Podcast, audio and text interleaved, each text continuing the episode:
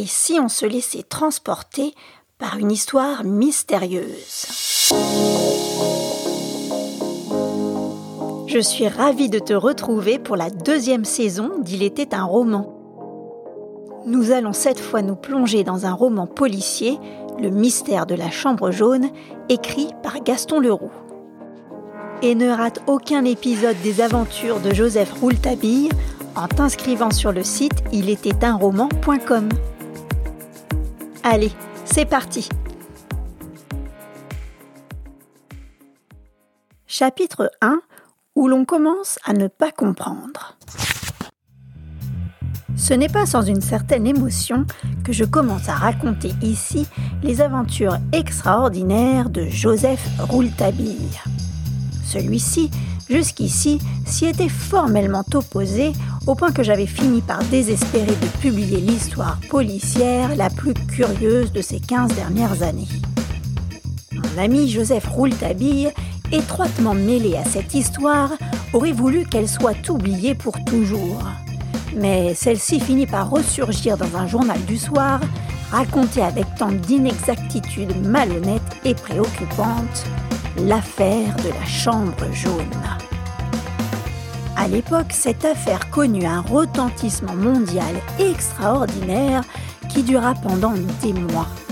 Le cœur de l'affaire reposait sur un problème si obscur que ni la police ni aucun juge n'avait jusqu'alors été confronté ce que personne ne put découvrir, le jeune Joseph Rouletabille, âgé de 18 ans, alors simple reporter dans un grand journal, le trouva. Mais lorsqu'au tribunal il apporta la clé de toute l'affaire, il ne dit pas toute la vérité. Il se contenta d'apporter des éléments sur ce qui était nécessaire afin de faire acquitter un innocent. Pourquoi s'était-il tu sur le reste de ce qu'il savait de l'enquête? Personne ne le sait encore aujourd'hui. Alors je crois que désormais, mon ami doit parler. Vous allez donc tout savoir et je vais vous dévoiler le problème de la chambre jaune tel qu'il fut révélé aux yeux du monde entier au lendemain du drame qui se déroula au château du Glandier.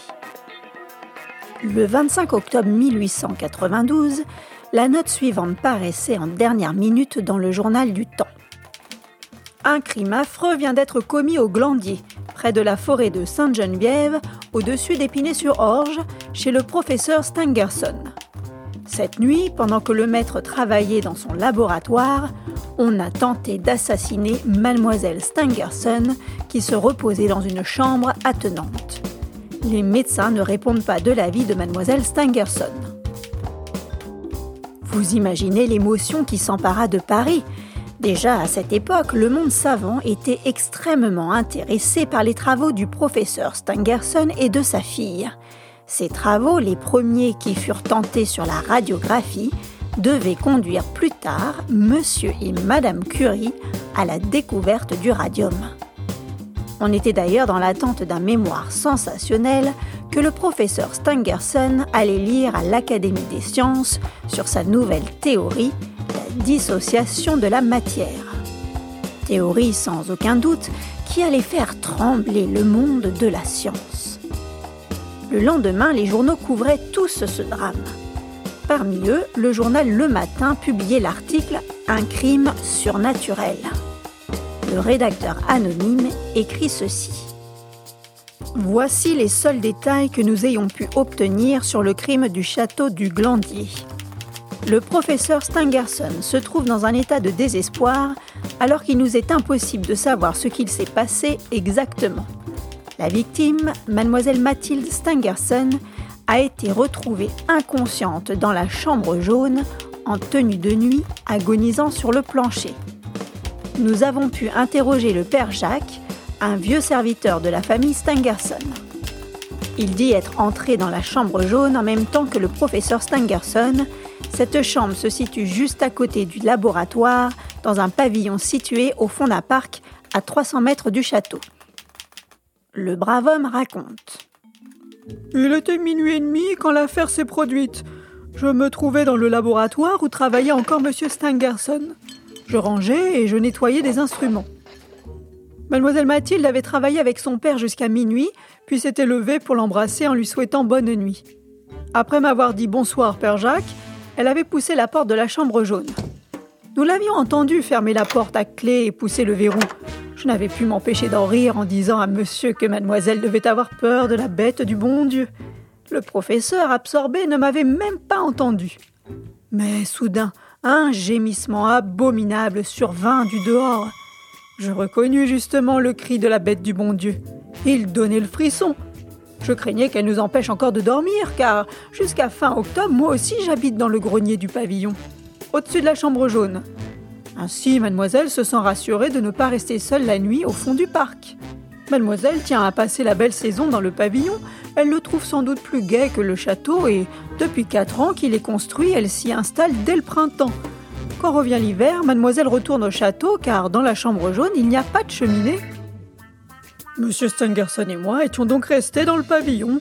Nous ne faisions aucun bruit et je crois qu'à cause de cela, l'assassin a certainement cru que nous étions partis.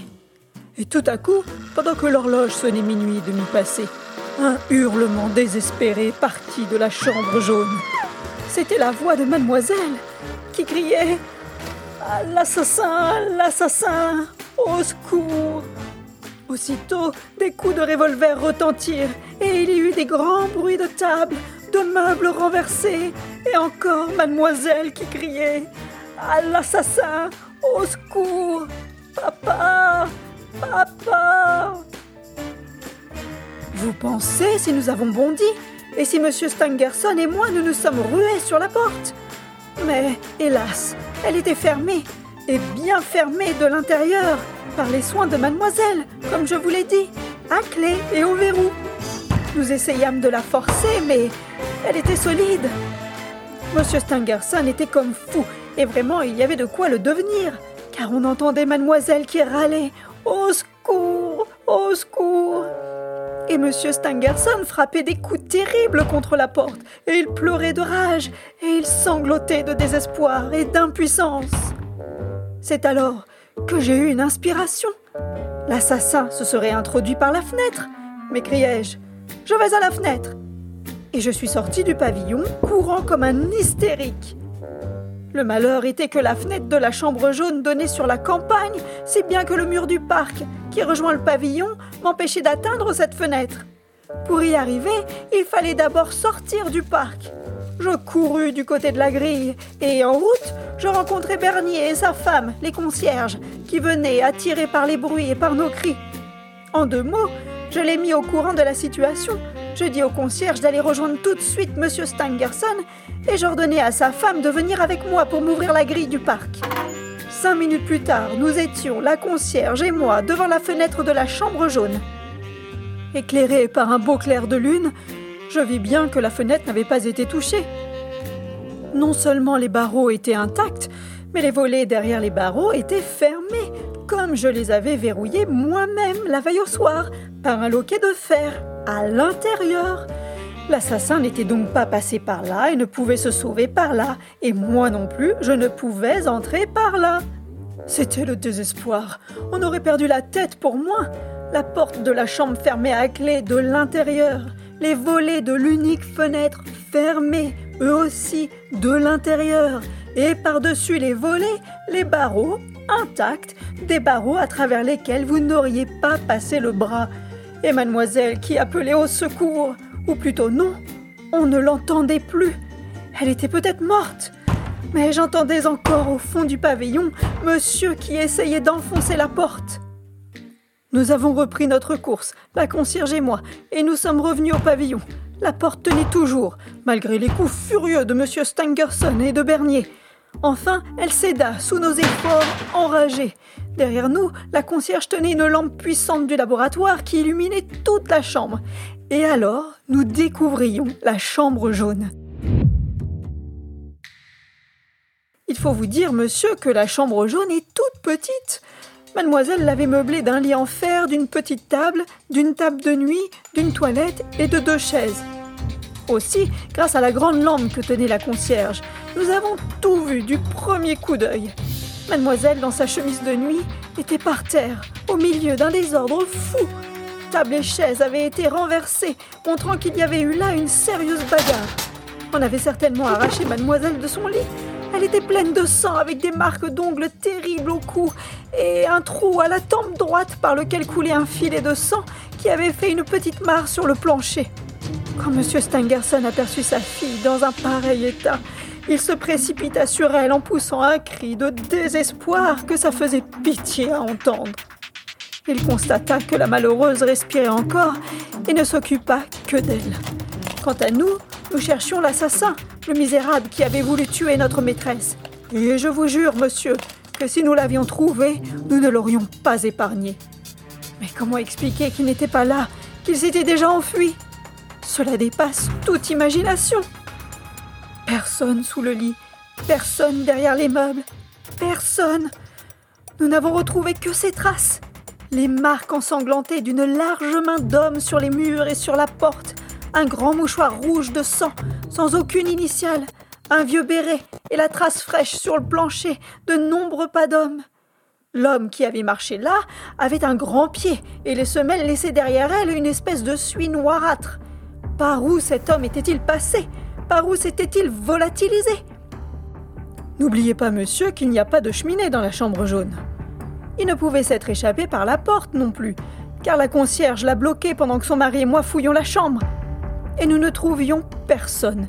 Nous avions vérifié derrière la porte défoncée. Rien non plus. Quant à la fenêtre, elle était restée fermée avec ses volets clos et ses barreaux. Aucune fuite n'avait été possible. Alors, alors, je commençais à croire au diable. Mais voilà que nous avons découvert par terre mon revolver. Oui, mon propre revolver. Ça, ça m'a ramené au sentiment de la réalité.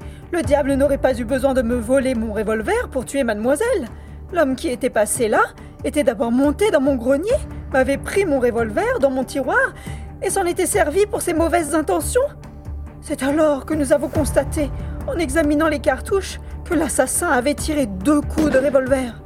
Tout de même, monsieur, j'ai eu de la veine dans un pareil malheur que monsieur Stangerson se soit trouvé là, dans son laboratoire, quand l'affaire est arrivée et qu'il ait constaté de ses propres yeux que je m'y trouvais moi aussi, car avec cette histoire de revolver, je ne sais pas où cela nous aurait conduit. Pour ma part, je serais déjà sous les verrous. Il n'en faut pas davantage à la justice pour faire condamner un homme.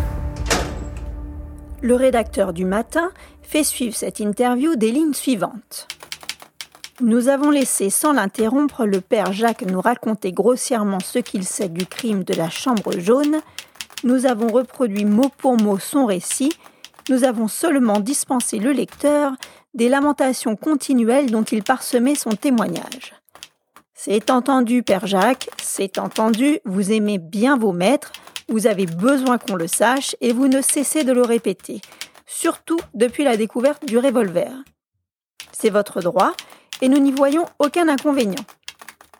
Nous aurions voulu poser bien des questions encore au Père Jacques, Jacques-Louis Moustier, mais on est venu justement le chercher de la part du juge d'instruction qui poursuivait son enquête dans la grande salle du château. Il nous a été impossible de pénétrer au glandier. Quant à la chaînée, elle est gardée par des policiers qui relèvent minutieusement toutes les traces qui peuvent peut-être conduire à la découverte de l'assassin. Nous aurions également voulu interroger les concierges, mais ils sont invisibles. Enfin, non loin de la grille du château, nous avons attendu dans une auberge la sortie de Monsieur de Marquet, le juge d'instruction de Corbeil. À cinq heures et demie, nous l'avons aperçu avec son greffier. Avant qu'il ne montât en voiture, nous avons pu lui poser la question suivante. Monsieur de Marquet, pouvez-vous nous donner quelques renseignements sur cette affaire sans que cela ne gêne votre investigation? Monsieur de Marquet nous répondit. Il nous est impossible de dire quoi que ce soit. C'est bien l'affaire la plus étrange que je connaisse. Plus nous croyons savoir quelque chose, plus nous ne savons rien.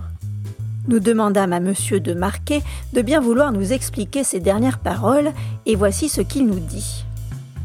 Si nous ne trouvons pas plus d'indices que ceux déjà réunis aujourd'hui, je crains bien que le mystère qui entoure l'abominable attaque de mademoiselle Stangerson ne puisse s'éclaircir.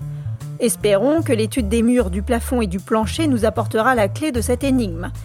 Dès demain, je discuterai avec l'entrepreneur qui a construit le pavillon il y a quatre ans. Car le problème est là. Nous savons par où l'assassin s'est introduit, Il est entré par la porte et s'est caché sous le lit en attendant mademoiselle Stangerson. Mais nous ne savons pas par où il est sorti. Comment a-t-il pu s'enfuir? Si l'on ne trouve ni porte secrète, ni cachette, si l'examen des murs ne révèle aucun passage possible, si le plafond n'a pas de trou, si le plancher ne cache pas de souterrain, il faudra bien croire au diable, comme dit le père Jacques. Avec M. Stangerson, nous sommes prêts à aller jusqu'à la démolition du pavillon s'il le faut. L'article se termine sur ces lignes. Nous avons voulu savoir ce que le père Jacques entendait par le cri de la bête du bon Dieu. Le propriétaire de l'auberge du donjon nous a expliqué que l'on appelle ainsi le cri particulièrement sinistre, poussé quelquefois la nuit par le chat d'une vieille femme, la mère à genoux, comme on l'appelle dans le pays. La mère à genoux est une sorte de sainte qui habite une cabane au cœur de la forêt, non loin de la grotte de Sainte-Geneviève. La chambre jaune, la bête du bon Dieu, la mère à genoux, le diable, Sainte-Geneviève, le père Jacques, voilà un crime bien embrouillé qu'un coup de pioche dans les murs nous débrouillera demain. Espérons-le. En attendant, on pense que mademoiselle Stangerson, qui n'a cessé de délirer et qui ne prononce que le mot assassin, ne passera pas la nuit. Enfin, le même journal annonçait que le chef de la sûreté avait envoyé un télégraphe au fameux inspecteur Frédéric Larsan lui ordonnant de revenir immédiatement à Paris alors qu'il se trouve en ce moment même basé à Londres pour une affaire de papier volé. Ainsi se présente le mystère de la chambre jaune. Dans le prochain épisode, tu feras plus ample connaissance avec le héros reporter Joseph Rouletabille, bien déterminé à lever le voile sur ce mystère inédit. En attendant, tu as peut-être trouvé ce premier chapitre riche en informations, et peut-être même un peu trop d'un coup. Si c'est le cas, je t'ai concocté un épisode bonus coup de pouce. Il t'aidera à bien comprendre le début de l'histoire du mystère de la chambre jaune alors n'hésite surtout pas à l'écouter. Si tu souhaites m'encourager dans la réalisation de ce podcast, si tu aimes les récits d'Il était un roman, merci de me suivre, d'aimer, de mettre des étoiles sur ta plateforme de podcast ou de t'inscrire à ma newsletter sur ilétaitunroman.com. Merci pour ton écoute et à très vite